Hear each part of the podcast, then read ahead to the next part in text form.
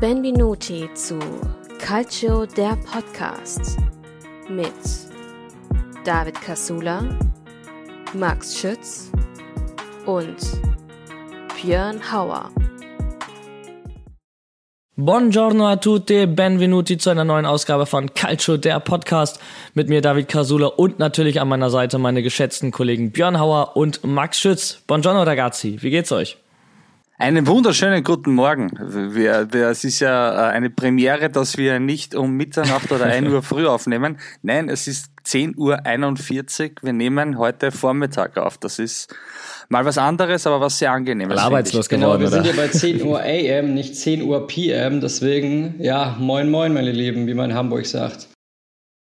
Wie geht's dem Matteo? Da ist die Stimmung auch gleich eine ganz andere. Wie geht's Matteo? Also nicht Damian, sondern deinem, dem Hauer Matteo. Dem Hauer Matteo geht's sehr, sehr gut. Er hat mich die Nacht auch sehr viel schlafen lassen, muss ich sagen. Deswegen bin ich richtig fit und, und, und, und richtig geil auf dem Podcast. Ähm, letzte Nacht war Solala, Sehr aber die gut. Nacht war, ich sag mal, sehr, Ja, sehr, sehr schön. angenehm, ja. Ja, Dann hoffen wir, dass was so weitergeht und er dich weiter schlafen lässt. Ähm, man, man traut dem Ganzen ja noch nicht so ganz. Genau, Max, Max kennt das mit drei Kindern. Aber ich, ich drücke einfach mal von mir aus die Daumen. Ähm, schreiende Kinder sind bei mir noch kein Problem. Von daher halte ich mich da mit meiner Meinung erstmal raus. In Italien tobt ein spannender nordischer Dreikampf an der Spitze, ein hitziger Wettskandal und viel Wut über einen neuen TV-Deal der Lega Serie A, nur noch getoppt von einem weiteren möglichen Super-GAU der Azzurri auf ihrem Weg zur Europameisterschaft 2024 in Deutschland. Was es damit genau auf sich hat, erfahrt ihr jetzt. Wir sprechen drüber. Andiamo.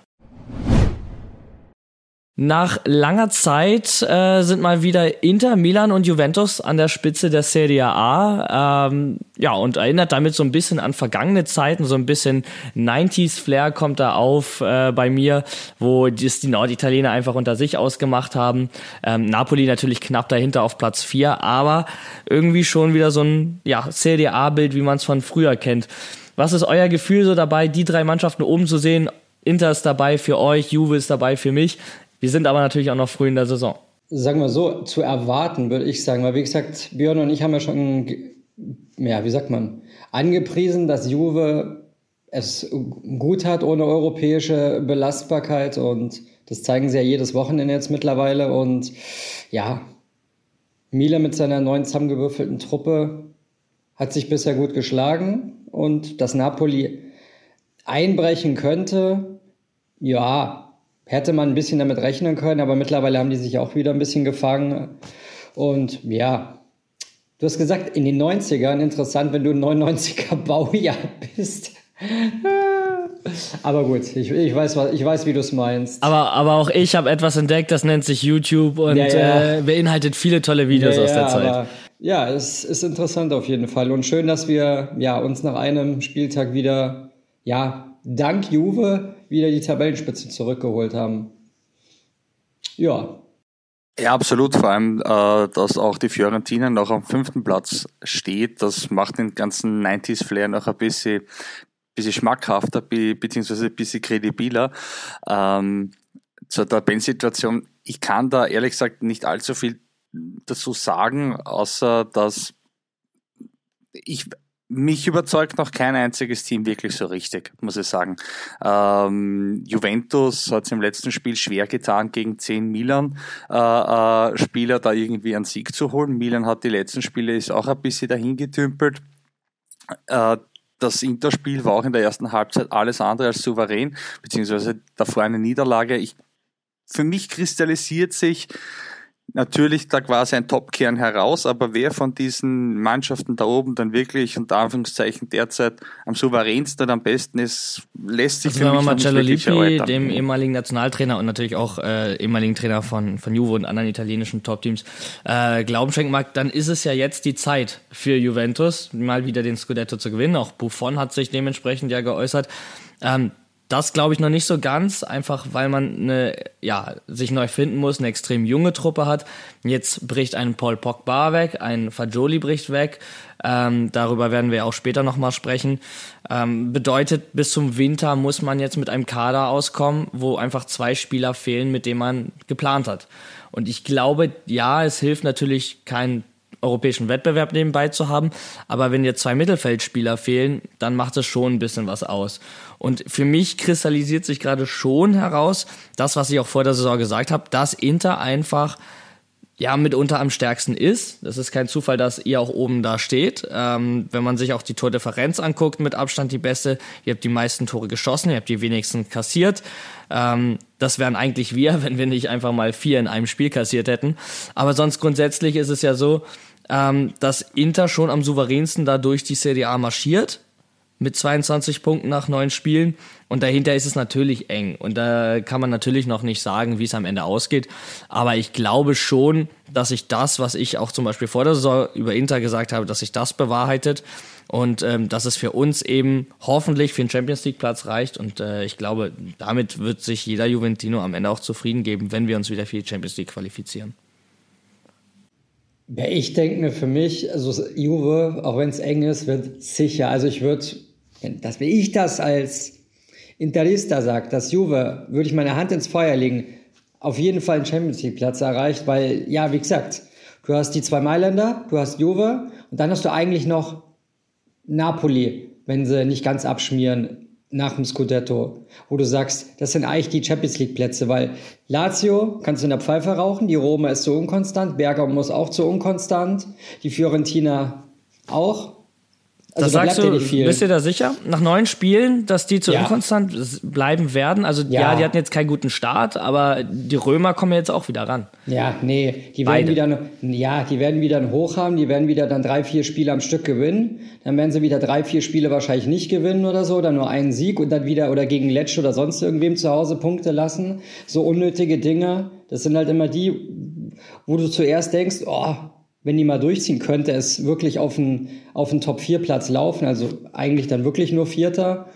Aber das wird am Ende, wie es jedes Jahr ist, eigentlich nicht reichen, weil irgendwann kommen wieder diese Must-Win-Punkte, wo du dann zwei oder sogar drei liegen lässt. Deswegen, ja, lege ich da auf jeden Fall meine Hand ins Feuer, dass Juve auf jeden Fall Minimum Vierter wird. Minimum.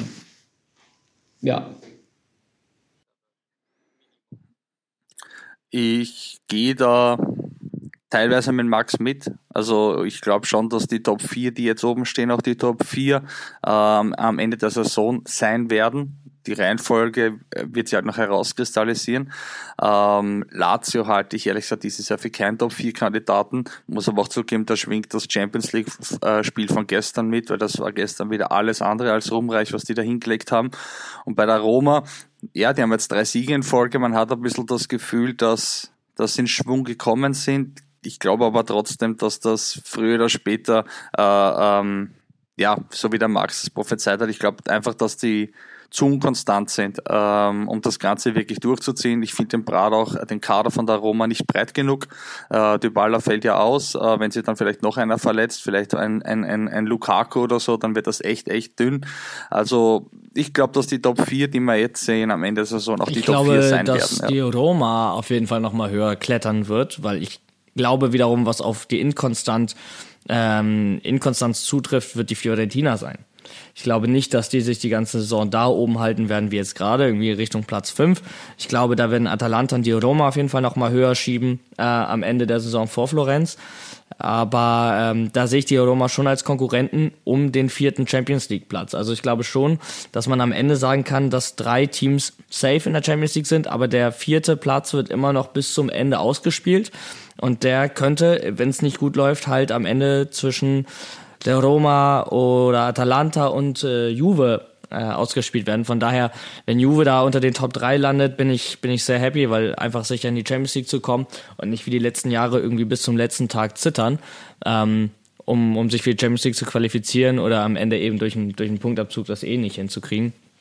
Aber äh, von daher, ich, ich finde es eigentlich ganz geil, jetzt einfach mit Inter, Milan und Juve wieder oben an der Spitze.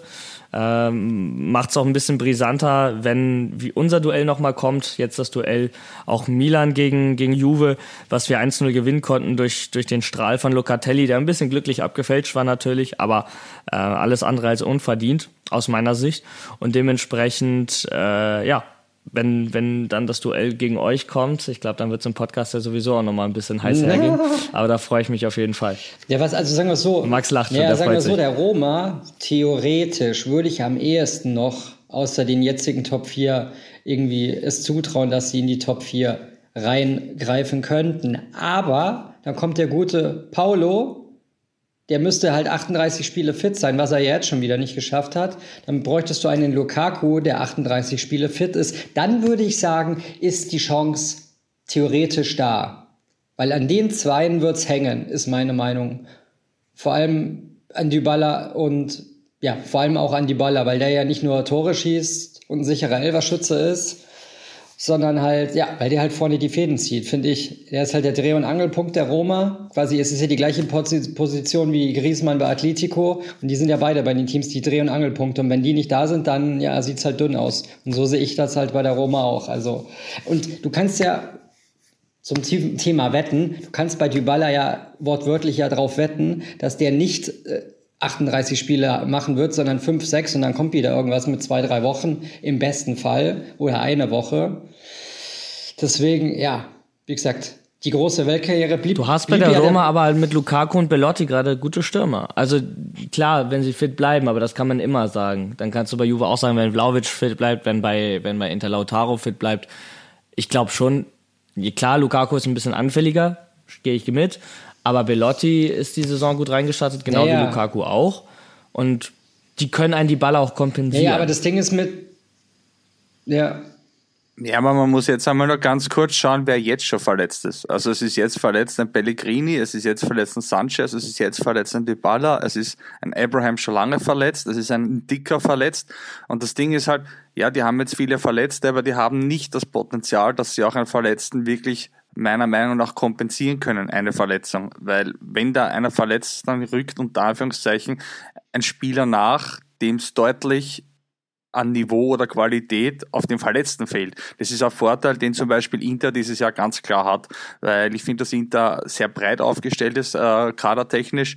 Und deswegen glaube ich, dass Inter zum Beispiel solche Verletzten eher kompensieren kann und eben die Roma ja, ich nicht. Ich denke mir halt auch, sie mag, mag zwar Belotti gut sein in der Saison, was ja letztes Jahr nicht der Fall war, aber Lukaku und Dybala haben sich halt auf höchstem europäischen Niveau halt schon bewiesen.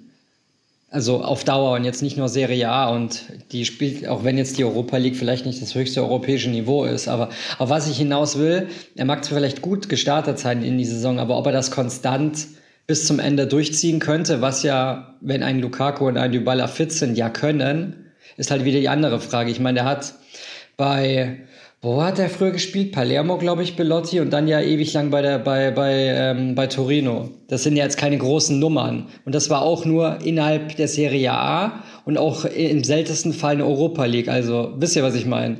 Deswegen, ob der das jetzt konstant auf dem. Ja, Belotti ist aber auch ein Stürmer, der nur in Italien funktioniert. Naja, Immobile so, so eine Art Giro Immobile. So ein Absolut. Genau. So eine Light-Version von Mimobile. Ja, Absolut. Mein, lass uns überraschen, wie gesagt. Ja, dann kannst du es dann noch weiterspinnen.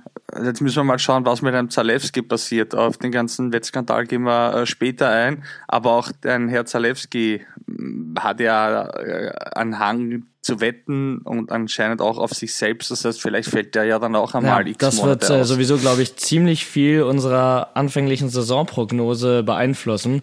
Äh, natürlich fies, weil sowas kannst du mal vorher nicht wissen, aber irgendwie irgendwie schon, ist es Italien. irgendwo, irgendwo kann man immer damit rechnen. Aber du hast recht, wir werden später darauf eingehen.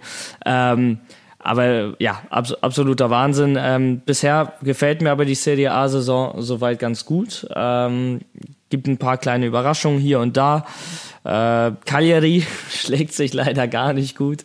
Das äh, mit drei Punkten nach neun Spielen sieht sieht böse aus und ich glaube, also ich bin ein bisschen zwiegespalten. Ich, ich würde mich nicht darauf festlegen, ob ein Ranieri noch lange macht, weil, also wenn man sich die Tabelle anguckt, kann man auf jeden Fall über einen Trainerwechsel nachdenken. Auf der anderen Seite Ranieri hat Cagliari wieder in die Serie A gebracht. Er hat sich jetzt gerade in das Buch der Stadt eintragen dürfen. Ähm, vielleicht gibt man ihm eben einfach noch ein bisschen mehr Vorschuss als anderen. Aber ich kann mir nicht vorstellen, dass du abgeschlagen auf dem 20. Platz noch sehr viel Zeit hast, das Ruder rumzureißen. Nicht mit dem Kader. Ich finde den Kader zu stark für, für die Leistung aktuell. Ich finde den Kader nämlich echt nicht so schlecht für einen Aufsteiger. Und ich finde einfach, dass mit dem Kader muss mehr drin sein, auch wenn die Punkte, ich sage einmal, auf die sicheren Plätze überschaubar sind, weil Empoli mit sieben Punkte ist 17. Verona mit acht oder Genua mit acht Punkte. Das heißt, du kannst bis auf Platz 15 vorspringen und du hast einen Gap von fünf Punkte. Das kann schnell gehen. Aber ich finde einfach, dass die Leistung mit dem Kader von Ranieri Deswegen, was ich mir halt auch gesagt habe, bei Ranieri ist auf der einen Seite, kannst du sagen, das ist halt ein erfahrener Hase, der kennt den Abstiegskampf, der bleibt da ruhig und so. Auf der anderen Seite ist er mit Sicherheit auch einer, der so, ich kenne seinen Trainingsstil jetzt nicht, aber bestimmt auch irgendwelche à la so Altbacken-Methoden bestimmt hat und jetzt nicht allzu modern ist, gehe ich mal davon aus. Und da ist halt dann auch auf die Frage, ob das halt noch dann zeitgemäß ist. Ob das dann noch so funktioniert einfach. Vielleicht mit so einem, mit einem Kader, der viel zu gut für die zweite Liga ist, hochzuführen, ja. Aber ob du es halt dann auch schaffst, wirklich das Maximum aus dem Kader herauszukitzeln, wenn du es halt wirklich musst, damit du in der Liga drin bleibst, ist halt wieder das andere.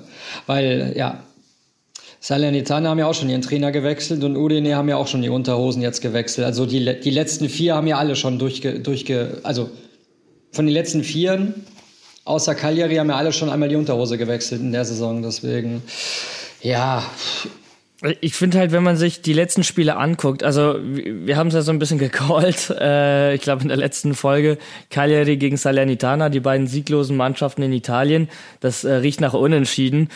Ja, 2-2. Aber was für ein also Unentschieden, also, Alter. Exakt das, beide. Das war wirklich verrückt. Ja, aber trotzdem wieder, keiner, keiner mit drei Punkten aus der Geschichte rausgegangen, beide unten im Keller. Ähm, ich finde es halt ein bisschen krass, wenn man sich die letzten Spiele von Cagliari anguckt, die, die letzten vier Gegner vor Salernitana waren halt äh, Atalanta, Milan, Fiorentina und Roma. Das sind nun mal Mannschaften, wo du sagst als Aussteiger, ja, gegen die plane ich keine Punkte ein. So, das ist völlig legitim, das ist völlig fair.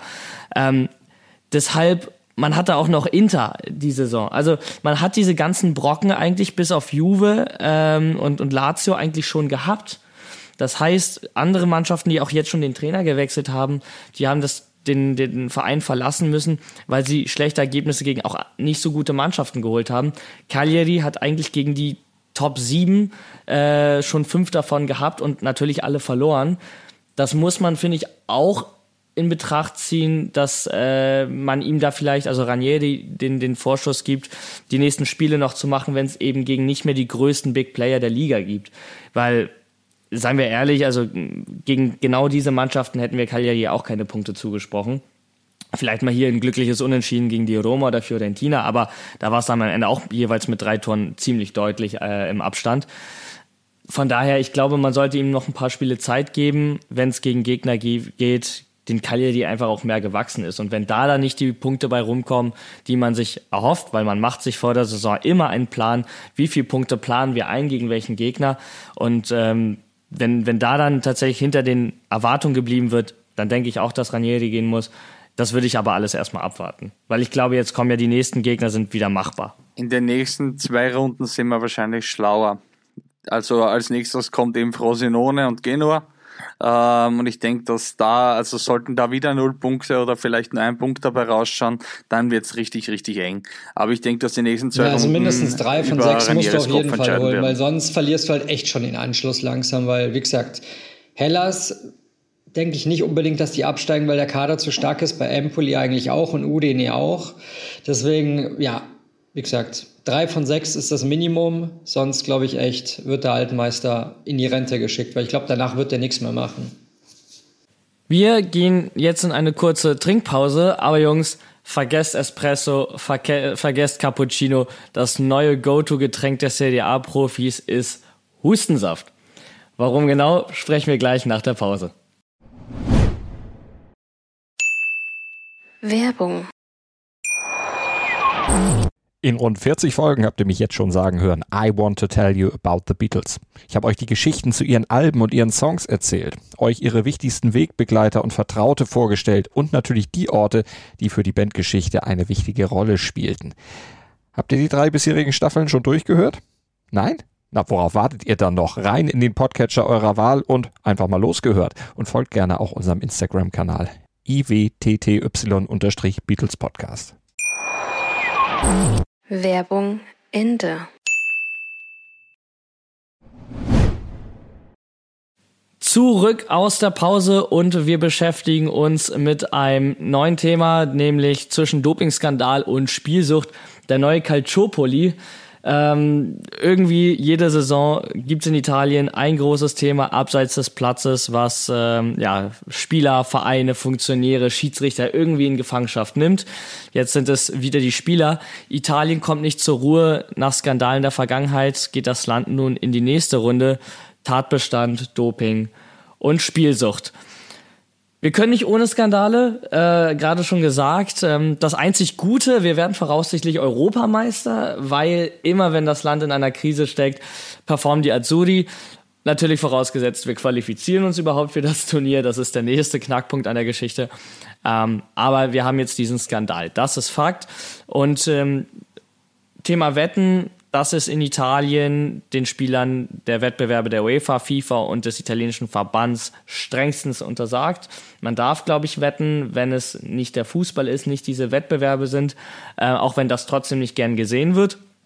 So gibt es jetzt aber das Problem, dass nicht unbekannte Namen in der italienischen Liga dagegen verstoßen haben. Und einer oder zwei Namen davon sind Nicolo Fagioli von Juventus Turin und Sandro Tonali, die auch beide schon ihre Strafen erhalten haben. Ganz kurz eure Gedanken äh, zu den beiden Spielern, die äh, ja, sich jetzt so ein bisschen selber ihre junge Karriere verbauen? Selten dämlich einfach, selten dumm einfach, weil ja, ähm. die so viel Geld verdienen dass du quasi die Relation, was du eigentlich an Wetten gewinnen kannst, ein Witz zu ihrem Gehalt ist. Also wenn so, weiß ich nicht, so ein Normalsterblicher irgendwie, weiß ich nicht, versucht viel Geld irgendwie 200, 300, 400, 500 Euro zu setzen, weil er denkt, er gewinnt dann 6, 7, 8.000, ist das das eine. Aber ich meine, an den Gehältern, was die kriegen, ist das ja, keine Ahnung, da wird ja kein Wettbüro das annehmen, theoretisch, wenn einer 100.000 auf 200.000 auf irgendein Spiel setzt, wo du dann eine Million gewinnen kannst. Also das, das nimmt ja kein Wettbüro an, also zumindest nicht in Deutschland, so viel ich weiß. Oder ist es in Italien anders? Ich weiß es nicht. Also prinzipiell ähm, muss man da unterscheiden zwei Dinge und zwar Tonali dürfen ja auf sich selbst beziehungsweise auf seine Spieler, äh, auf seine Spiele, wo er aktiv als Spieler teilgenommen hat, gewettet haben, Fagioli nicht. Da muss man mal meiner Meinung nach einen ganz großen Unterschied machen. Es ist beides nicht erlaubt, beides nicht legitim und es sollte beides nicht passieren, weil im Endeffekt hast du dann quasi eine, eine, eine Verkettung, dass Fagioli zu seinem zu Tonali sagt, pass auf, wett auf gelbe Karte mich und umgekehrt quasi sagt, dann, äh, sagt Tonali zu Fagioli, wett auf mich. Prinzipiell gesagt, beides gehört sich nicht, trotzdem ist äh, die Aktion von Tonali, das angebliche Wetten auf eigene Spiele, wo er aktiv als Spieler ja, teilgenommen hat, meiner Meinung nach schlimmer äh, Max, um deine Frage zu beantworten. Äh, das dürften, äh, also die haben nicht auf Tipico oder BWin oder sowas gewettet, das dürften eigene Seiten äh, äh, sein, äh, die auch immer wieder die ihren Namen beziehungsweise die URL geändert haben, wo einfach, ich sage einmal, zwielichtige, Gespal äh, äh, zwielichtige Gestalten einfach wetten und spielen. Und da ich gehe davon aus, dass da größere Summen äh, äh, durchaus möglich sind als eben die obligatorischen 400, 500 Euro oder paar tausend Euro. Ähm, deswegen dürfte das auf solchen Plattformen oder Seiten anscheinend passieren. Äh, ich greife jetzt noch mal eins vor, und zwar, es, äh, es gibt ja schon Gerüchte, wie lange die Spieler gesperrt sind. Und zwar bei Fagioli sind es, glaube ich, sieben ja. Monate und bei Tonale sind es zehn ja. Monate. Halte ich für absoluten Bullshit. Ich Einerseits kann man sagen, man, will junge Karriere nicht zerstören, ist ein Argument, aber es ist trotzdem halt es für einen absoluten Bullshit, weil ich finde, dass man genau hier bei zwei so großen Namen schon ein Exempel statuieren sollte. Die sollten mal so richtig eine aufs Maul bekommen, dass nicht in ein paar Jahren junge andere Spieler auf die saublöde Idee kommen, denselben Schritt zu machen. Weil, sie, weil jetzt, sehen wir sie ehrlich, was sind sieben Monate? Was sind zehn Monate? Das ist, das ist, eigentlich ist das nichts. Deswegen oh, finde ich das. Ja, ich würde dir da ein bisschen widersprechen, aber für erstmal zu Ende. Ja, na, natürlich kann das bedeuten, dass du aus deinem Tritt rauskommst und dass du nie mehr so in die Karriere wieder rein äh, äh, äh, kommst, wie sie aktuell läuft. Aber trotzdem finde ich dieses Urteil absolut lächerlich und ich finde, das ist kein abschreckendes Beispiel für andere junge Spieler, die vielleicht auch in jungen Jahren zu wetten beginnen. Ist ja nicht so bei Tonali und Fagioli, dass die jetzt vor einem Jahr begonnen haben zu wetten, wo sie quasi unter Anführungszeichen äh, schon den Rang und Namen hatten. Anscheinend haben die, haben die Burschen ja sehr, sehr jung angefangen, beziehungsweise äh, sehr, sehr früh angefangen und sind da in ein Wettkonstrukt, in ein mafiöses Wettkonstrukt hineingekommen, wo sie nicht mehr rauskommen sind. Und deswegen gehört meiner Meinung nach hier, und das sage ich nicht, weil es ein Juve und ein Milan-Spieler trifft, das würde ich genauso sagen, wenn es jetzt zum Beispiel ein Barella wäre oder ein Interspieler, da gehört ein, ein Exempel statuiert, dass einfach die jungen Burschen nicht auf so eine saublöde Idee kommen, irgend so, sich mit irgendwelchen äh, zwielichtigen Gestalten einzulassen. Ich glaube, ähm, also ich gehe bei vielen von dem, was du gerade gesagt hast, mit, auf jeden Fall. Ähm, ich glaube aber, dass das eine super schwierige Situation gerade ist. Also aus Sicht des Verbands musst du die Spieler bestrafen, weil sie einfach gegen Regeln verstoßen haben. Ähm, du musst aber auch irgendwie wahren, dass der italienische Fußball konkurrenzfähig bleibt. Und da sind ein Fagioli und ein Tonali, wie du selber gesagt hast, einfach auch die Zukunft des italienischen Fußballs, was es super schwer macht, da eine eine vernünftige Strafe zu finden, ohne dass du dir selber einfach schadest. Deswegen glaube ich auch, kamen diese relativ milden Strafen zustande, weil es eben junge Karrieren sind, die der italienische Fußball noch braucht.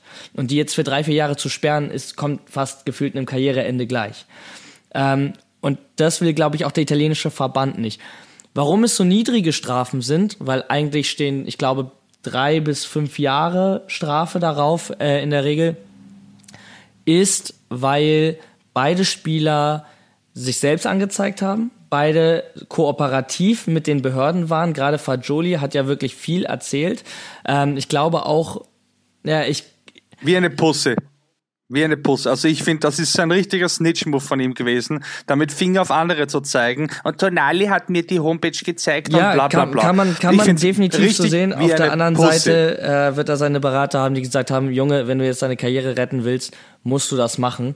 Und äh, ich, ich weiß auch nicht, ob man das so sehr verurteilen sollte, weil letztendlich wie du gerade gesagt hast, es sind jetzt zwei große Namen und wir wissen nicht, was das für ein Ausmaß hat. Wir sehen ja jetzt sowieso diese ganze junge Generation, jetzt klinge ich wie so ein äh, grumpy old man, aber du, diese ganze junge Generation, die bei Tipico und irgendwelchen anderen Seiten, legalen Seiten wettet. Wir wissen nicht, wie viele noch auf diesen illegalen Seiten wettet, wie Fagioli und Tonali es getan haben. Ähm, und wenn du jetzt anfängst, Tonali und, und Fagioli da drei, vier Jahre Sperre zu geben und dann kommt raus, dass aber die halbe Serie A irgendwie da drin steckt und irgendwie drei, nochmal irgendwie drei Viertel der, der äh, Jugendmannschaften Italiens, weil das einfach diese Generation ist, dann hast du ein Problem. Dann kannst du den Laden dicht machen. Und ich glaube, deswegen fangen sie mit diesen niedrigen Strafen an, um einfach zu gucken, okay, was kommt jetzt alles noch danach raus? Welche Spieler sind alle noch involviert? Und wie können wir dann argumentieren, die vielleicht auch nur kurz zu sperren? Weil sonst kannst du die italienische Liga abmelden. Angeblich gibt's ja noch 46 weitere Spieler, also laut, laut Fabrizio Corona, ähm, was übrigens ein extrem schräger Typ ist, schaut euch den mal auf Instagram an, der könnte eigentlich mehr bei äh, Bachelor in Paradise mitspielen, als irgendwie äh, Berichterstattung zu betreiben. Also schaut sich den mal wirklich an. Fabrizio Corona, geschrieben wie den Supervirus. Nicht wie das Bier, oder? Ähm, oder wie das Bier natürlich. Oder wie das Bier natürlich. Ähm, Und angeblich kommen ja noch einige Namen dazu. Es ist die letzten Tage, sage ich mal, wieder ein bisschen ruhiger geworden um, um die ganze Thematik. Er war ja bei Rai geladen und er war bei sämtlichen, ich glaube, äh, bei Kanale Plus und so, also er war bei sämtlichen TV-Sender war er geladen, wo er immer behauptet, er wurde zensiert und dass äh, ziemlich viele Sachen rausgeschnitten worden sind und mal schauen, was dann noch alles kommt. Aber angeblich hat er noch 46 weitere Namen im Betto, was auch komisch ist, dass es genau irgendwie 50 eine runde Summe ist, weil äh, noch äh, Kadaldi und Zalewski hat er ja auch schon äh, quasi unter Anführungszeichen angeprangert, den Wetten äh, äh, bezichtigt. Von dem her schauen wir mal, was da noch kommt ich finde das Kooperieren, wenn die beiden da jetzt da irgendwie besser davonkommen und vielleicht andere dann schlechter, ich finde ich find das einfach nicht richtig, weil im Endeffekt, äh, die haben bewusst Scheiße baut, die haben bewusst gegen Regeln verstoßen. Tonali hat auf eigene Spiele gesetzt, wo jeder, jeder weiß, das darf man nicht und den dann, dann nur weil er jetzt ein bisschen petzen geht und Fagioli auch ein bisschen petzen geht, da irgendwie so wenig aufbrummen. Ich verstehe dein Argument, David. Wie gesagt, man, man weiß nicht, was man da lostritt und vielleicht äh, stehen dann in zwei Monaten oder zu Weihnachten äh, äh, die ganzen Serie A-Teams mit der halben Truppe nur mehr da, äh, beziehungsweise haben wir überhaupt kein Nationalteam mehr. Das kann natürlich auch passieren. Ja, aber, ähm, aber trotzdem, ich halte das jetzt. Äh, Guck mal, Björn, wenn, wenn du jetzt aber gerade selber sagst, ähm, die, die Jungs haben Scheiße gebaut und müssen dafür jetzt gerade stehen, dann spricht es ja eigentlich dafür, dass dieses ganze Ding jetzt aufgedeckt wird und alle, die darin verwickelt sind, ihre Strafe bekommen. Sagst du ja schon. Findest es auf der anderen Seite aber nicht richtig, dass ein, ein Fajoli sagt, woher er das mit den illegalen Wetten hat, damit ein Tonali belastet, der wiederum ähm, sich dazu äußert und dieses ganze Ding ja auch überhaupt erst aufdeckt. Also musst du dich schon entscheiden, sollen die Spieler ehrlich sein, woher sie ihre Quellen haben, woher sie darauf gekommen sind oder sollen sie es für sich behalten und es kommen irgendwie nochmal äh, 46 Leute davon irgendwie ungeschoren davon?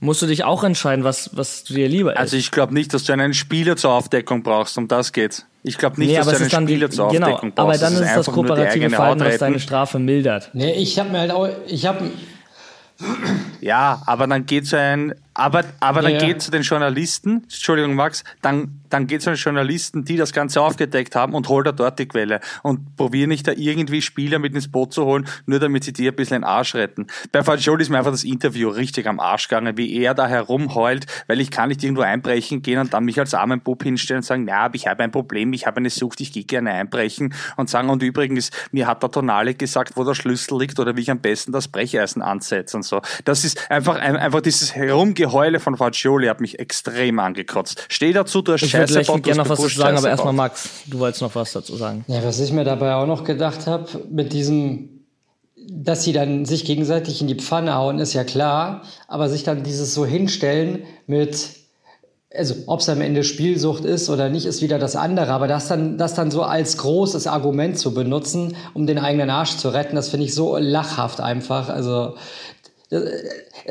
die, die hauen ja nicht die anderen Spieler in die Pfanne oder äußern sich dazu, also packen jetzt aus, weil sie einsehen, dass sie Scheiße gebaut haben, sondern nur allein, um sich den Arsch zu retten. Da ist ja keiner jetzt halt einsichtig und sagt, oh, ja, das war nicht richtig. Du glaubst doch nicht wirklich bei aller Liebe, dass der Affe von Tonali, dass der wirklich sich jetzt denkt, oh, ich habe auf Milan gewettet, das ist nicht schlecht, das ist nicht gut. Das glaubt ja wohl keiner. Also bei aller Liebe, die packen alle nur aus, um ihren eigenen Arsch zu retten und sonst gar nichts. Also von den Deppen ehrlich ist kein einziger einsichtig, dass das nicht richtig war. Das ist nur, um den eigenen Arsch der Karriere zu retten und sonst gar nichts. Ist meine Meinung einfach dazu. Ich finde bei Fagioli ähm, der, der Punkt na, ne, mit der Spielsucht, ich meine Meinung natürlich dazu, und das hat auch nichts damit zu tun, dass er ein Spieler von uns ist, sondern ähm, ich glaube das und bei Tonali kann ich mir auch gut vorstellen, dass da eine gewisse Sucht draus entstanden sein kann, weil anders als du, Max, am Anfang gesagt hast, glaube ich nicht, dass es ums Geld per se gegangen ist, sondern es ging eher um diesen Kick. Das, was Fajoli ja auch dann im Interview gesagt hat. Es geht darum, dass du als Profifußballer dann den Vormittag trainierst und dann hast du irgendwie den Tag über frei, du hast Langeweile und manche fangen dann eben an, das zu machen, manche dies zu machen und manche eben zu wetten, weil es dir einen Kick gibt, genau. Und dieser Kick ist natürlich das, was sich am Ende auch in die Sucht führen kann. Und gerade so junge Spieler wie, wie Fagioli und Tonali kann ich mir vorstellen, dass das irgendwann so eine Gewohnheit wird, ähm, was ihnen eben so einen Kick gibt, weil ums Geld kann es ihnen ja eigentlich nicht gehen. Aber wenn du hörst, dass ein Genau, aber. Naja, sie haben sehr früh angefangen. Noch einmal, sie haben sehr früh angefangen, okay, aber dann, dann, aber wenn es keine Sucht so ist, dann hörst du ab dem war. Moment damit auf, ab dem du gut verdienst. Und die beiden Spieler verdienen seit einigen Jahren nicht schlecht. Aber wenn du dann hörst, Genau, ja, aber, aber wenn du dann hörst, dass ein Fajoli eine halbe Million Euro mittlerweile an Schulden gemacht hat bei illegalen Wettanbietern und sogar bei Mannschaftskollegen, der sich 40.000 Euro von Federico Gatti geliehen hat, weil er gesagt hat, ja, er muss ein Geschenk kaufen, aber ihm fehlt noch ein bisschen Geld dazu und Gatti ihm Geld geliehen hat, was er auch wieder haben möchte. Und Fagioli sagt, er hat sich von mehreren Mitspielern, Unverständlich. genau, aber er hat sich von mehreren Mitspielern Geld geliehen, um seine Schulden zu bezahlen. Das klingt schon nach Spielsucht, nach Strudel, aus dem du nicht mehr rauskommst. Das klingt nach exakt genau dem. Das relativiert nichts, was er gemacht hat, aber es würde ich sagen, glaubwürdig, dass das eine Spielsucht ist, dass er ja nicht mehr rauskam. Der Mann hat eine halbe Million Euro Schulden bei einem eigentlich nicht so schlechten Gehalt. Ähm, Juventus hat sich auch entschieden, ihm weiterhin sein Gehalt zu zahlen während der Zeit seiner Sperre, um ihn damit finanziell auch einfach zu unterstützen, dass er da rauskommt. Fagioli selbst hat ja auch gesagt, das Geld, was er sich von Gatti und anderen Mannschaftskollegen geliehen hat, das will er zurückzahlen. Das, was er den illegalen Seiten schuldet, hat er nicht vor zurückzuzahlen, weil ähm, diese illegalen Seiten, die ihm ja auch wie du gerade gesagt hast, damit gedroht haben, ihm auch die Beine zu brechen und so weiter, ähm, sind halt illegale Seiten. So, und er meinte, die sind selber halt kriminell und da hat er nicht vor, das Geld zurückzuzahlen.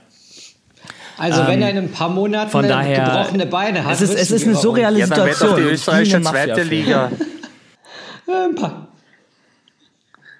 Wett auf die tschechische Liga, wett auf die, die auf, auf, auf, auf irgendeine andere Liga, aber hör auf, Bei Tonali, wie du gesagt hast, wo er auf die eigene Mannschaft auch gewettet hat, Wenn's hat er ja, äh, soweit ich weiß, nur auf Siege von Milan getippt, was ja, was es schlimmer macht, weil er auf sein eigenes Team gewettet hat, aber er hat auch in dem Fall weder auf sich gewettet, das wäre ganz, ganz schlimm, so Tonali kriegt gelb in der 50. Äh, kann er ja selber da eingreifen, oder er sagt, Milan verliert, dann kann er schlecht spielen.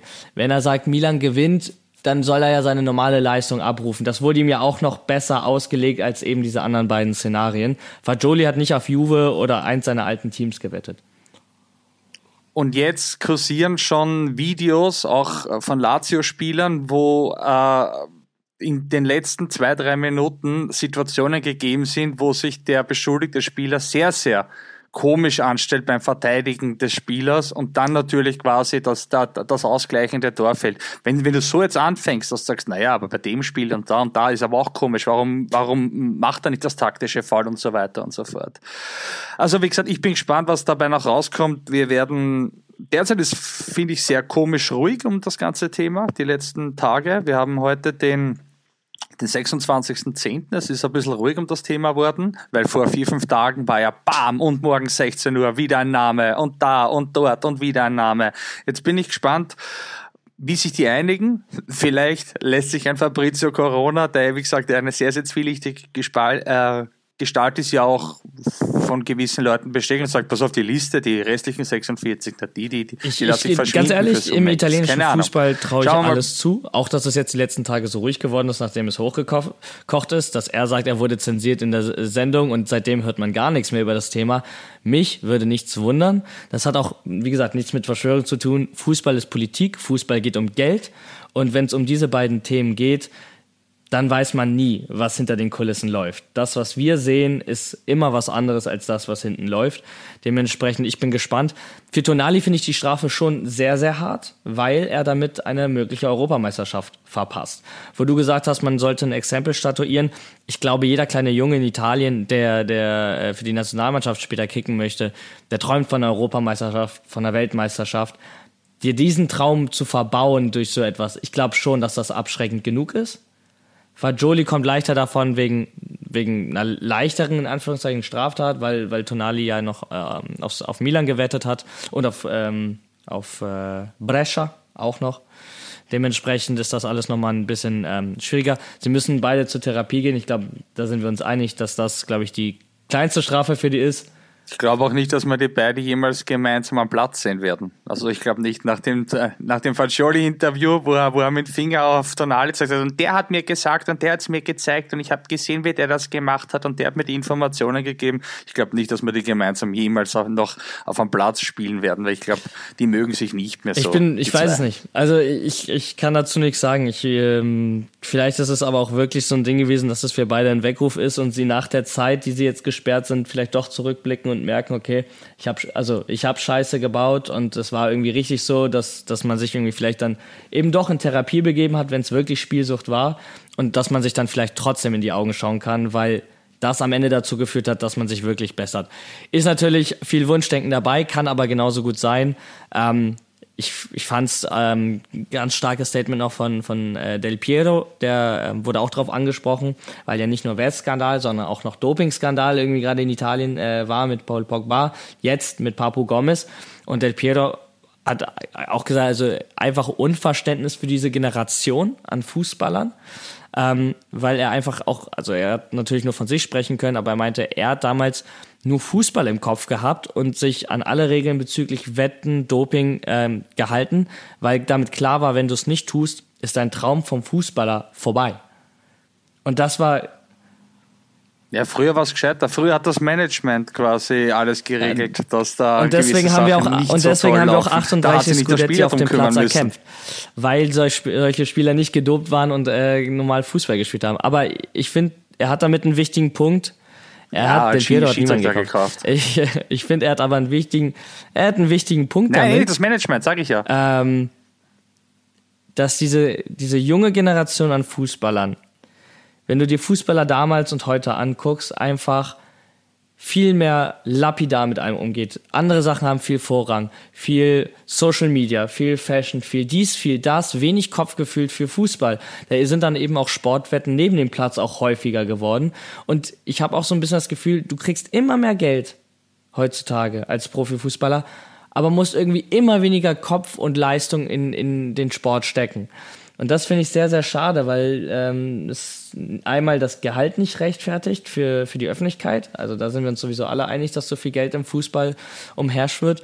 Ähm, aber auf der anderen Seite eben diese, wo du Spieler früher hattest, die sich für wenig Gehalt wirklich den A aufgerissen haben. Und heute hast du eben Spieler, die für viel mehr Gehalt viel weniger tun. Ja. Und ähm, das, das geht halt super, super äh, stark verloren. Ja, da gebe ich dir einerseits recht, aber andererseits muss man auch sagen, dass dazumals äh, das ganze Fußballer-Profileben nicht ganz so streng war, vor allem von der Jugend an, weil was heute oder heutzutage schon ist, dass wenn du als Jugendprofi wo reinstartest, du hast keine Jugend. Da wird teilweise getrackt, was du isst, ob du Cola trinkst und so weiter und so fort. Und ich glaube, dass das war früher schon ein bisschen lockerer, dass man einfach sagt, ja, der hat, hat er halt einmal, weiß ich nicht, eine einen über den Durst getrunken, halb so wild. Und das wird, glaube ich, heutzutage viel stärker sanktioniert. Deswegen ja, ähm, gebe ich dir zum Teil recht, dass sich die damals viel mehr den Arsch aufgerissen haben und wirklich Fu Fokus Fußball hatten und nicht Jet Set, äh, Bling Bling und irgendwie wannabe Rap-Karrieren oder so. Aber, aber andererseits glaube ich, dass die Generation Del Piero und davor äh, dafür das Ganze doch ein bisschen lockerer ja, leben hat können. Du, also auf, es auf der anderen Seite kenne ich aber auch, äh, genügend Spieler, die ähm, deutsche NLZs durchlaufen haben, ähm, die auch gesagt haben, also klar, du hast weniger Freiheiten, du hast auch keine wirkliche Jugend, weil da hast du auch eben einfach viel Fußball und Schule eigentlich nur den ganzen Tag über. Aber abends sind die auch rausgegangen ähm, und auch die, die später Profis geworden sind, sind rausgegangen und haben auch mit ihrem Status, hey, ich spiele im NLZ, genug Spaß in ihrer Jugend gehabt. Ähm, natürlich gibt's dann nochmal die, die dann eben nicht rausgehen und nochmal eine Schippe drauflegen und vor denen habe ich auch Respekt und das bewundere ich auch. Ähm, aber trotzdem, also wie du gerade gesagt hast, das ganze Jet-Set-Leben, Bling Bling, Fashion, Mode, Social Media, nebenbei irgendwie noch Musikvideos und Co ähm, da fragt man sich schon, Entschuldigung, du wirst dafür bezahlt, Fußballer zu sein, dann äh, konzentriere dich doch auch bitte darauf. Max, deine Gedanken dazu? Ja, was ich mich zum Beispiel auch noch gefragt habe mit der ganzen Wetterei, weil ja immer so viel in Italien rauskommt. Also wie viel, also dass es das in den anderen Top 5 Ligen oder Top 10 Ligen auch gibt, auf Garantie. Ist jetzt nicht so, dass die Italiener dafür nur so anfällig sind, sondern ich frage mich halt zum Beispiel, weil ich stehe Atletico in der spanischen Liga auch sehr nahe und verfolge da viel. Zum Beispiel, wie viel, da hörst du gar nichts in Spanien. Nicht mal jetzt, wo gerade in Italien hier die, die Kacke am Dampfen ist. Weil ich mich zuletzt gefragt habe, ich habe auch mit Nils und Alex von Tiki Taka zuletzt drüber diskutiert, die fragen sich auch, wann da mal was rauskommt. Weil das da oft, wie in Italien mit den Schiedsrichtern, einiges schief läuft, weil das solche Flachzangen sind, weil in Spanien ist es nicht viel besser mit den Schiris wie in Italien. Ähm, was jetzt nicht gleich heißt, dass die auch bestochen werden oder sonst irgendwas am Wetten ist, aber da fragt man sich auch, wann da mal was rauskommt, weil das. Da kommt nichts raus. Naja, du hast in England, ja, genau, in England hast du Ivan Tony gehabt den, den, den, den, den Stürmer von Brentford, der ist jetzt auch, glaube ich, bis zum Winter gesperrt, hat, hat jetzt auch eine Sperre ausgefasst von, ich glaube, sieben Monaten, hat aber auch massiv gewertet und auf eigene ja, Spiele von sich Ich sag, gewertet. die anderen Kerns also, besser weg. Und der ist, glaube ich, jetzt 27 oder 28 und den, und, und, und der ist, der hat nämlich wirklich gerade geschafft, dass er am, auf seinen Karrierepeak, wo er wirklich alles und jeden zerschossen hat und am Sprung zu einem absoluten Topverein war, dass man ihm da quasi draufkommt, dass da doch ein bisschen äh, die eine oder andere Wette äh, läuft. Aber es gibt schon äh, äh, auch in anderen Ligen. Und ich muss auch sagen, dass dieser Skandal, wenn ich mich mit irgendwelchen Kumpels unterhalte, die Fußball interessiert sind, aber weniger Serie A, für die polarisiert das Ganze eh nicht so sehr. Die haben das mitbekommen mit Tonali. das haben die mitbekommen. Aber wie viel da wirklich involviert sind und wie das Ganze wirklich läuft, da muss schon, glaube ich, ein Serie A Culture Crack sein, dass du da wirklich drin bist. Und ich glaube nicht, dass die breite Öffentlichkeit das so als massives Problem wahrnimmt. Die sagen, ja, okay, Tonali hat gewettet, passt, wird Tonali gesperrt, Information, Information ist weg. Dass da quasi die ganze Liga wieder äh, unter Anführungszeichen oder viele, viele in der Liga involviert sind und dass da viel, viel mehr daran hängt, das glaube ich, kriegen die unter Anführungszeichen Fußballfans, die jetzt nicht dezidiert ja, Serie A-Fans sind, gar nicht so mit. so Calciopoli-mäßig so ein Riesenbrocken wieder daherkommt, der wirklich um die ganze Fußballwelt herumgeht, so richtig fett, einfach wie mit hier Juve, Zwangsabstieg, Gedöns und so. Nur wenn sowas wieder kommt, glaube ich, geht es wieder so an die breite Masse und dann auch nicht so extrem. Aber das Potenzial hat es und das ist ja das Ding. Wenn jetzt eben noch solche Sachen rauskommen, dass wirklich Spiele, die auf der Liste stehen, dass daraus kommt, dass die gewettet haben, dass die auf eigene Spiele gewettet haben, dass die dann schlechte Leistung gezeigt haben. Wenn all das rauskommt, dann ist das ja wirklich, dann, also die Büchse der Pandora ist jetzt offen. Ist jetzt die Frage, wie viel kommt noch raus? Weil ich glaube, die Frage ist nicht, wie viel sind noch involviert, sondern wie viel wird noch rauskommen. Weil vielleicht auch viel unterm Deckel gehalten wird, um den italienischen Fußball auch irgendwo zu schützen und zu retten. Und man hat jetzt nochmal zwei Sündenböcke bestraft und gesagt, okay, und damit schließen wir das Kapitel auch wieder.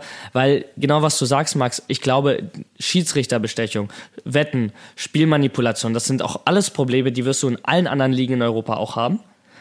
Sie kommen nur nicht so raus.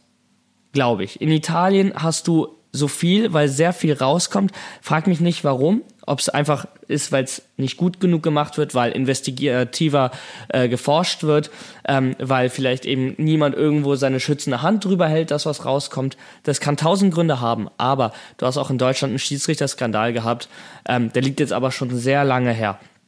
Du hast in, in Spanien, da kam das raus mit Barcelona und den Schiedsrichtern. Du hast nie wieder was davon gehört. Nie wieder. Und ich glaube nicht, dass du nichts mehr davon hörst, weil nichts war, sondern du hörst nichts mehr davon, weil irgendjemand das Thema schließt und damit ist das Ding durch. Weil in diesen Ligen wird schneller gesagt, das darf nicht raus, das zerstört den Fußball, dies, das, Thema vorbei. Und in Italien eben nicht. In Italien kochen diese Sachen, die überall anders auch passieren, einfach nur hoch. Sie kommen an die Öffentlichkeit, werden diskutiert und deswegen, und das ist eines der größten Probleme, was wir haben, hat die Liga diesen schlechten Ruf, Früher wegen Fußball war, war der Ruf genial, wir waren die beste Liga der Welt. Heute sind eigentlich nur noch Skandale irgendwie interessant. Und gerade wenn man das Gefühl hat, dass die Liga sich sportlich wieder fängt, kommt dann wieder sowas rein. Jetzt Wettskandal, davor Dopingskandal, ähm, weil, weil Papu Gomez Hustensaft genommen hat und äh, Pogba eine Testosteronbehandlung. Zack, ähm, ist Italien wieder das Land der, der Spielmanipulatoren und, und Doper. Werbung wie baut man eine harmonische Beziehung zu seinem Hund auf? Puh, gar nicht so leicht. Und deshalb frage ich nach, wie es anderen Hundeeltern gelingt, beziehungsweise wie die daran arbeiten. Bei Iswas Dog reden wir dann drüber. Alle 14 Tage neu mit mir, Malte Asmus und unserer Expertin für eine harmonische Mensch-Hund-Beziehung, Melanie Lippisch. Iswas Dog mit Malte Asmus. Überall, wo es Podcasts gibt. Werbung Ende.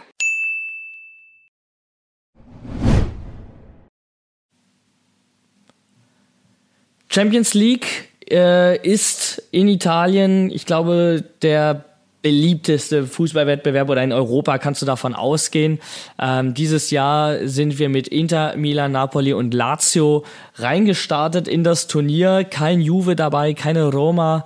Ähm, und irgendwie die Frage nach letzter Saison, wo drei von vier Halbfinalteilnehmern aus der Serie A kamen, mit Inter, Milan und Napoli, die ja auch wieder dabei sind, ist Italien wieder drauf und dran, den europäischen Fußball zu dominieren, sportlich gesehen. Erstes Fazit nach den ersten drei Spielen, ich sag's mit einem Wort, durchwachsen. Was ist äh, eure Meinung dazu? Ja, also bei uns sieht es ja relativ gut aus bei Inter und bei Napoli sieht es erwartungsmäßig auch gut aus, aber bei bei unserem Lokalrivalen. Da sieht schon echt duster aus in der Todesgruppe. Und ja, Lazio ist halt Lazio. Ich hätte mal erwartet, dass sie sich ähm, ja, besser schlagen in der Champions League. Aber Feyenoord, muss man sagen, die spielen so wie Ajax vor ein paar Jahren in der Champions League. Die haben die ja gestern komplett auseinandergenommen. Also das hätte auch noch viel höher ausgehen können.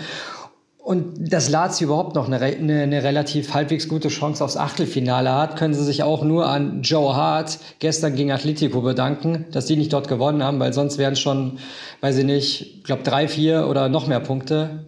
Und ja, die müssen auch noch nach, nach Madrid. Das wird auch noch ordentlich. Vor allem Lazio schmiert ja auswärts in der Champions League extrem ab, hat man gestern gesehen.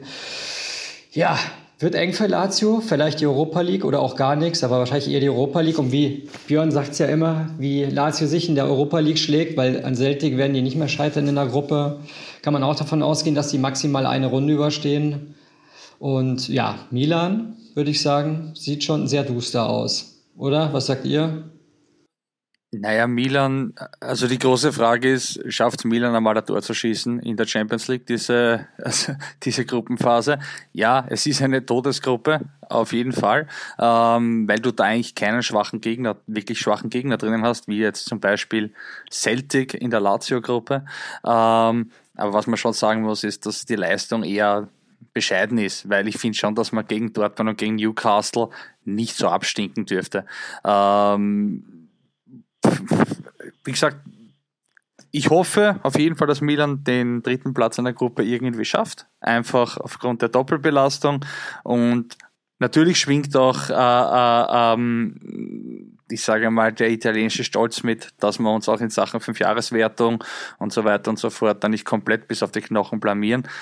Ähm, schauen wir mal. Ich würde es mal wünschen, A, weil ich äh, Milan eine Doppelbelastung äh, äh, ähm, wünsche B, weil ich den englischen Fußball nicht mag, beziehungsweise verabscheue und vor allem solche Saudi-Vereins wie Newcastle. Ähm, ich glaube aber, einer Aufstieg von Milan glaube ich ehrlich gesagt nicht mehr. Ich hoffe, dass, äh, also, ich hoffe, dass sie den dritten Platz dann irgendwie noch rocken äh, vor Newcastle. Aber derzeit schaut es nicht glaub, allzu gut ähm, aus. Ja. Milan hat ja demnächst nochmal das Spiel ähm, gegen Newcastle. Ähm, Dortmund und PSG ist also noch alles offen. Klar, null Tore, dann stehst du eben auf dem letzten Platz auch in der Gruppenphase. Aber äh, punktetechnisch alles noch möglich. Sie haben übrigens, Sie haben übrigens einen Rekord aufgestellt. Es hat noch nie ein italienisches Team geschafft, in fünf aufeinanderfolgenden Champions League Spielen kein Tor zu erzielen. Also da haben sie jetzt einmal einen italienischen Negativrekord aufgestellt. Ähm, ist ein bisschen verhext auch das Ganze, weil ich finde, dass teilweise gar nicht, gar, nicht, gar nicht so schlecht spielen, vor allem am Anfang in der Gruppenphase. Ähm, das war absolute Witzpartie. Ich glaube eh gegen Newcastle, wo Newcastle einfach kein Fußball gespielt hat äh, und Milan einfach es nicht geschafft hat, das Tor zu machen. Deswegen ist das alles ein bisschen verhext und deswegen ich schauen wir mal, wie es weitergeht. Ich wünsche Ihnen jetzt einmal das erste Tor in der in Also ich glaube schon, äh, dass Milan sich nochmal bessern wird, ein bisschen straffen äh, in der Rückrunde der, der Champions League Spiele. Es ist halt, du hast selber oder ihr habt es beide auch gesagt, es ist die Todesgruppe. Du hast da einfach äh, mitunter die besten Mannschaften aus Frankreich, Deutschland und äh, auch aus England.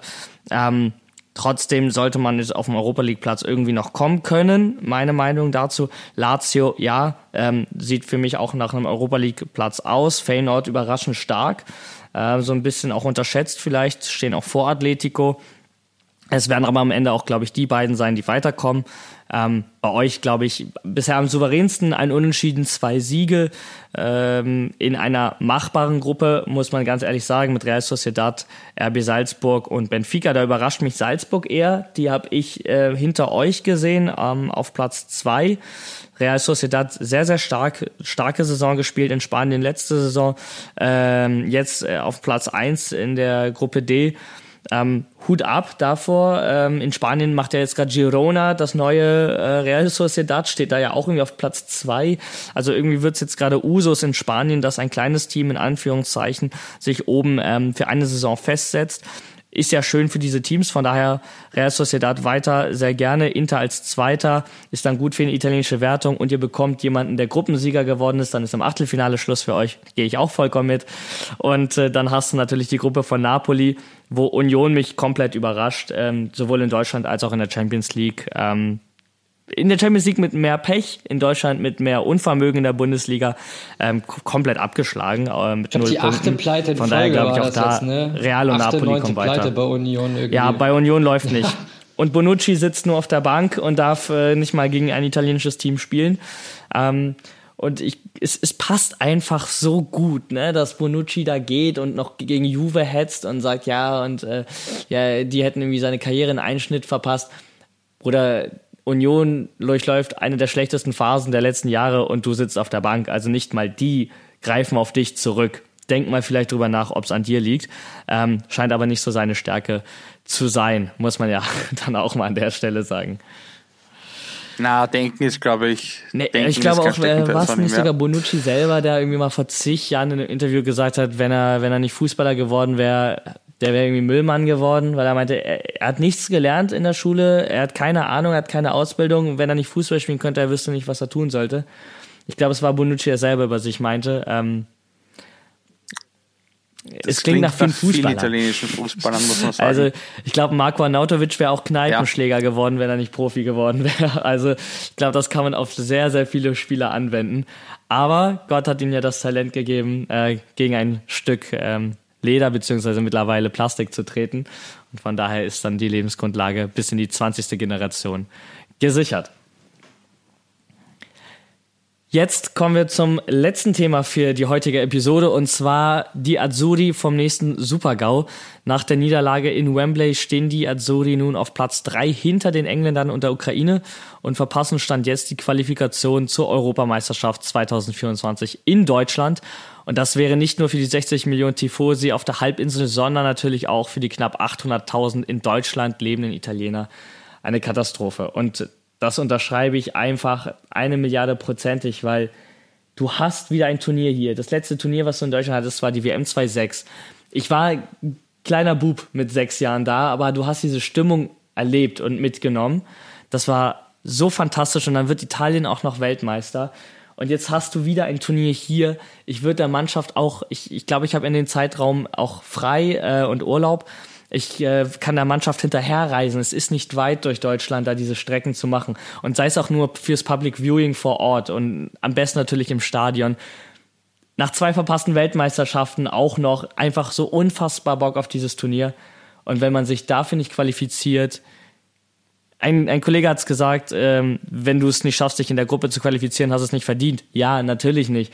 Aber das ist mir als Tifoso, ist mir das komplett egal, ob es verdient ist oder nicht. Ich möchte Italien bei dieser EM-Endrunde sehen. Also, es, sagen, wir, sagen wir so, es ist ja quasi eig eigentlich ja nur quasi Pflicht, die sie erlegen, erleben, erle erledigen müssen mit den vier Punkten in der Ukraine und zu, zu Hause, ne? Gegen Mazedonien, Nordmazedonien, ja. Aber, dies, aber ja, du, dieser. du spielst gegen, gegen Nordmazedonien zu Ja. Hause und äh, gegen die Ukraine spielst du in Leverkusen. Ach stimmt, ach stimmt. Du spielst nicht ach, in der Ukraine. Stimmt, die spielen ja nicht. Stimmt, die spielen ja hier dann um die Ecke. Das heißt auch da, Jungs, da Jungs, ne, wenn wir Zeit haben, auf geht's. Ja, ey, Leverkusen ist hier um die Ecke. Komm rum, geh mal ins Stadion. Das ist ja hier nur um die Ecke, Alter. Deswegen. Ähm, ja, aber das Ding ist, man hat ja das Trauma, äh, dass man die Quali in den Playoffs gegen Mazedonien in, ich glaube, Florenz war das, ne? Verkackt hat vor ein paar Jahren.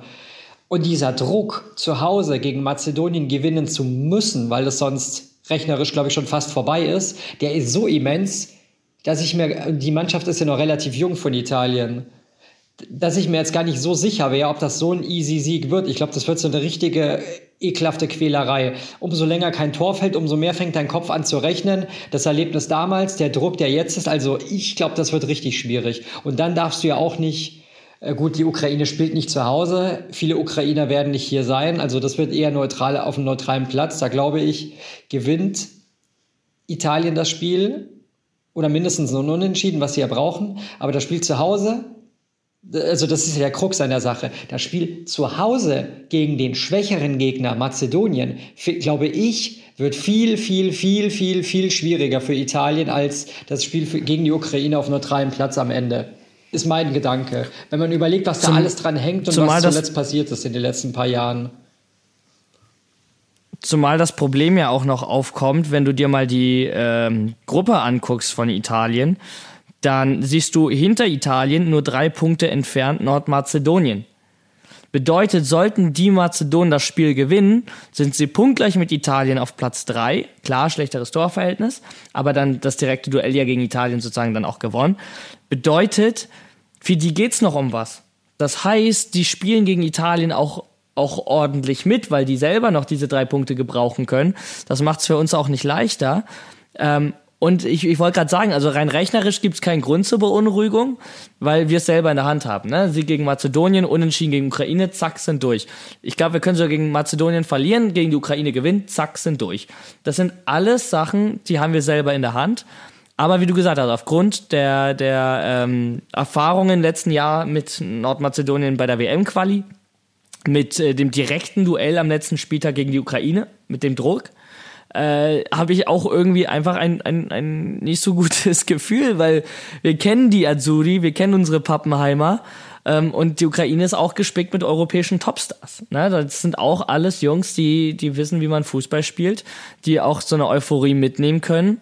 Und ich erinnere mich an so Spiele wie, wie mit der WM-Quali gegen Schweden, gegen Mazedonien. Da passt Ukraine mit in das Gegnerbild dieses Wunder zu schaffen, in Anführungszeichen. Und das ist das, was mir einfach unfassbar ähm, Angst macht. weil, weil wir haben zwar jetzt noch zwei Spiele offen, während die Ukraine nur noch eins hat. Aber siehst dir an, wir, wir verlieren gegen Nordmazedonien. Das gehen wir einmal davon aus und die Ukraine gewinnt. Dann sind die sechs Punkte vor uns und wir haben das direkte Duell. Also dann nehme ich mich zurück, wenn wir gegen Nordmazedonien verlieren und die Ukraine gewinnt gleichzeitig ihr Spiel dann sind wir raus. Und die Ukraine spielt ähm, gegen, nee, die hat ja kein Spiel mehr, die spielt ja nur noch gegen uns. Also wir müssen einfach gewinnen. Punkt. Beide Spiele gewinnen. Da gibt's kein, kein Drumherum und ähm, ich, ich äh, weiß nicht, was ich mit meinem Gefühl machen soll. Ja. Ich sagte, wir schaffen das. Um deinen Geburtstag, wir schaffen das. Die Spiele?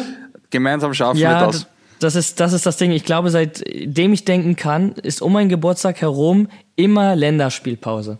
Immer. Es ist nie Liga. Und das Spiel gegen, äh, gegen Nordmazedonien ist ein Tag nach meinem Geburtstag. 17. November. Also ich bin froh, ich bin froh. Komm, gegen, gegen Schweden damals, bin ich mir gerade selber unsicher, war das Spiel ein Tag vor meinem Geburtstag oder zwei Tage vor meinem Geburtstag. Das war schlimmer. Das, das war viel, viel schlimmer, weil da war die Feierlaune, die war weg. Ich, ich sage euch trotzdem, wir schaffen das. Also Nordmazedonien, die kommen, also die haben ja prinzipiell ähm, wenn man das auf diesem Niveau überhaupt so sagen darf. Aber das sind jetzt nicht die talentiertesten Fußballer. Die kommen extrem über den Kampf, extrem über den Willen und extrem über den Körpereinsatz. Aber wenn du die, aber wenn du dich da taktisch gut einstellst, dann kannst du genau so eine Mannschaft schlagen. Und ich meine, England hat nicht ohne Grund denen sieben Buden eingeschenkt. Also äh, England, England hat, hat die sieben zu null abgeschossen.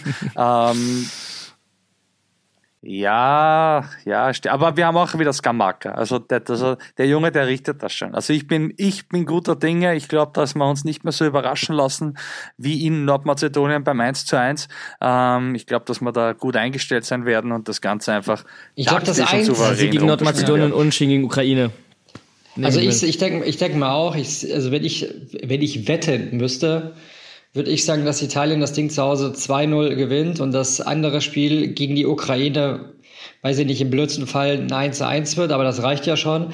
Und das Einzige, was wirklich hässlich werden könnte, wenn's, wenn Mazedonien es irgendwie schafft, weiß ich nicht, durch einen Eckball oder durch einen Standard in Führung zu gehen, dann fängt der Kopf halt mit an, mit an zu, zu tackern. Das könnte dann hässlich werden, aber so unter normalen Umständen, denke ich, wird Italien früher oder später die einfach dann, die werden hinterherlaufen wie die Geier, dann wird ihnen irgendwann die Bu Puste ausgehen und dann spätestens in der halben, zweiten Halbzeit gibt es dann ein, zwei Buden und Feierabend. Ja. Björn ist äh, also guter Dinge, dass Italien das locker macht. Max sagt, wenn er wetten müsste, also basically, wenn er CDA-Spieler wäre, dann äh, würde er auch auf Italien setzen. dann sperren wir Max für sieben Monate für den Podcast. Nein, natürlich nicht. Und äh, auch ich äh, stecke einfach, glaube ich, mehr Hoffnung als Glaube in diese Partien. Ähm, das wird auf jeden Fall für meine Nerven noch mal eine ordentliche Belastung. Und ich hoffe aber, dass ich äh, meinen Geburtstag feiern kann mit dem Wissen, dass man das gegen die Nordmazedonien schon gut gedeichselt hat und die Ukraine dann auch kein Problem mehr wird. Ich glaube, das wünschen wir uns alle, eine Europameisterschaft in Deutschland ohne Italien. Das wäre schon eine absolute Katastrophe und wünscht sich niemand. Und damit sind wir auch schon am Ende dieser Episode. Es hat mir richtig Spaß gemacht, mit euch wieder zu quatschen. Dadurch, dass wir uns ja nur noch alle zwei Wochen im Podcast unterhalten, sind auch wieder super viele Themen zustande gekommen. Finde ich mega geil. Äh, haben wir alles behandelt. Danke nochmal an äh, Bernhard für die ähm, Expertise zum Thema TV-Rechte. Ganz, ganz wichtig, da nochmal eine Einordnung zu bekommen. Und wie Björn gesagt hat, schreibt uns gerne bei Rückfragen über unseren Social-Media-Kanal bei Instagram. Folgt uns sehr, sehr gerne. Lasst eine Bewertung auf Spotify, auf Apple Podcast, wo auch immer ihr uns gerade hört. Da ähm, freuen wir uns immer gerne und ähm, sage Dankeschön. Grazie a tutti. Ci sentiamo. Ciao, ciao. Also, meine Lieben, dann lassen wir uns mal überraschen, ob es Italien packt. Wir gehen ja davon alle aus. Und ähm, ja, jetzt ist dann zum Glück noch immer die Liga, keine Länderspiele. Ist immer ein bisschen lästig, wenn du immer diese Pause hast, auch wenn wir alle Nationalmannschaften mögen. In dem Sinne, damit alle Italiener vielleicht doch noch irgendwie in Europa überwintern, bis in ein paar Wochen. Ciao, ciao. Ja, meine Lieben, von mir ein bisschen anderes Ende heute. Und zwar, ich möchte euch einen Serientipp nachlassen, äh, dalassen. Und zwar habe ich mir die letzten Wochen die Serie Gomorra angeschaut. Äh, geht's um, ja, um Neapel, um, um, um, um Familien, um äh, mafiöse Bündnisse.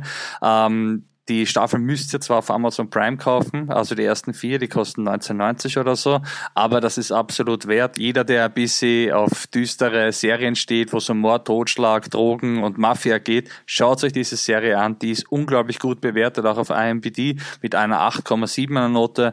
Ich war richtig, richtig gehypt auf die Serie, haben wir jetzt fünf Staffeln durch angeschaut. Wenn's Bock auf sowas habt, schaut euch das an. In diesem Sinne wünsche ich euch jetzt noch einen schönen Tag. Macht's es gut. Tschüss. Baba. Einen wunderschönen guten Tag und ein herzliches Hallo von meiner Seite. Und zwar möchte ich gleich zu Beginn auf etwas hinweisen. Es wird im Anschluss zu dieser Folge eine Sonderfolge geben, wo wir nur das Thema TV-Rechte behandeln. Dazu haben wir wieder unseren Freund und Experten Herrn Bernhard Kirchmeier ins Boot geholt, der uns das Thema einfach schlüssig näher gebracht hat. Er schlüsselt auf, wie steht der italienische TV-Vertrag im Vergleich zu anderen TV-Verträgen, welche in Europa ausgehandelt wurden, da. Aber jetzt wünsche ich euch viel Spaß mit der aktuellen Folge Culture, der Podcast.